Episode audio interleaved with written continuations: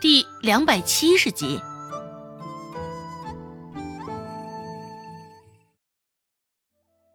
看着周兴、周芷两人低声咬耳朵的样子，周成翻了个身，拿后背对着他们，动作很大。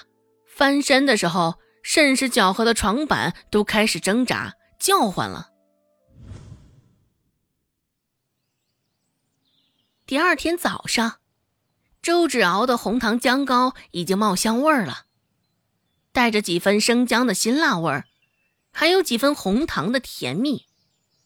翻箱倒柜的找了一个小罐子，周芷装了些许，去镇上的时候带在身上，准备待会儿给顾寒生。一路走过去，周芷就听到熙熙攘攘的议论声了。往常的集市上可不是这般，远不如今天这般热闹的。隐隐约约听到“张剥皮”这样的字样。周芷也没有反应过来，没放在心上，愣是走到药铺门口了。周芷这才一拍脑袋，浑浑噩噩的想起来，这张剥皮不就是张大海吗？现在在这集市上怎么都传张大海的事儿了？也不知道昨儿个他走了之后，顾寒生他们将他怎办了。可别不是将他整死了吧？想到这儿，周芷有几分的担忧。想到这儿，周芷拉着小四问道：“小四，今儿个集市上可真是热闹啊！你知道是怎么回事吗？”哦，你问这个呀？你可算是问对人了。我可是有名的包大厅，可算是问到他的长处了。小四一听，也有了讲话的欲望，顿时手上的抹布一扔，小四也不干活了，拉着周芷也开始聊了起来。见状，周芷眼睛也是一亮，没有问错人就成。周芷摆出一份一脸崇拜的姿态，看着小四，等待着小四接下来的八卦。小四清了清嗓子。开口说道：“张大海知道吗？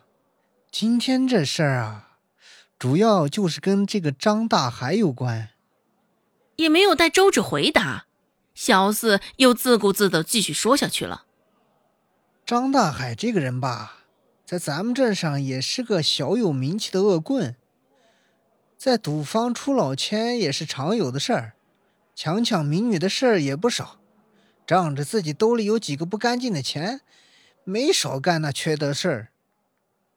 上回看上了大洋村的一个丫头，非抓回去。那丫头的爹见状，当然得拦着，当时就与这张大海纠缠起来。不过这张大海也是个心狠的，竟是硬生生打断了他爹的一条腿。将那丫头抓回去后。张大海玩了两天，又给人还回去了。这丫头被他沾污失了节，又被送回了家，这不就是打人脸吗？让人蒙羞吗？不过这丫头性子也是刚烈，回到家当天就跳了河，真真是被这张大海害惨了。说起那件事儿，小四也觉得可惜又可恨。这件事情知道的人也不少。不过大多都是大洋村的，也是因为之前有大洋村的人来药铺说了这件事儿，小四这才知道。事后那丫头的爹报官状告张大海，也只是没得用，回绝他说没有证据，放着张大海在外头依旧逍遥。听到这儿，周芷忍不住开口。一脸愤恨的骂道：“嗯，这张大海真是连畜生都不如啊！像张大海这样的人，就得让他把牢底坐穿，让他不得好死。没有想到周芷竟然也会骂人。小四不仅多看了他一眼，一向周芷在他眼中的形象都是和和气气。”不管遇到什么事儿，也都是相当淡定的模样。兴许是真的被这个张大海气急了，所以像周芷这样乖巧的丫头，最终也忍不住唾骂。这个张大海也真的不像个人。周芷说的没错，他真的是连畜生都不如。小四心里想到：若周芷知道他在小四心里的形象这样好，那就肯定不会说这样的话了。小四继续说道：“常言道，恶人自有恶人磨，可能就是张大海平日里作恶多端，最后顾寒生都看不下去了，几次三番要去捉这个张大海。毕竟顾寒生是我们这镇上鼎鼎大名的恶霸，我琢磨着，顾寒生也是生怕被这张大海抢去了他的风头。”要做就做最坏的恶霸。考虑到这儿，顾寒生这才会对张大海下手。不过这张大海也是运气好，每次都能逃掉。事不过三，这回终于是被抓住了。这一刻，周芷是相当佩服小四的神奇逻辑的。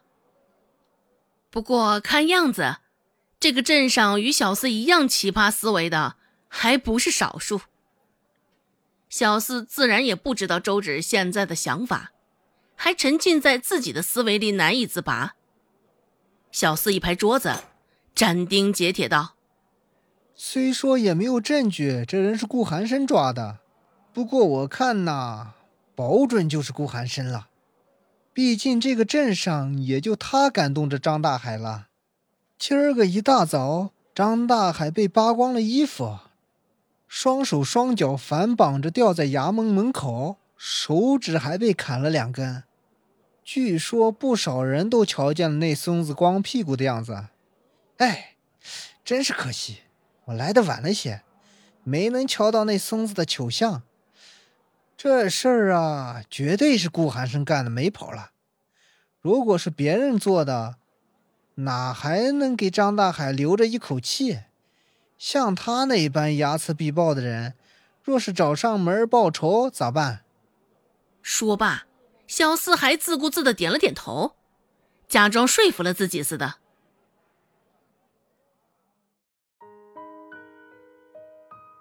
本集播讲完毕，感谢您的收听。感兴趣，别忘了加个关注，我在下集等你哦。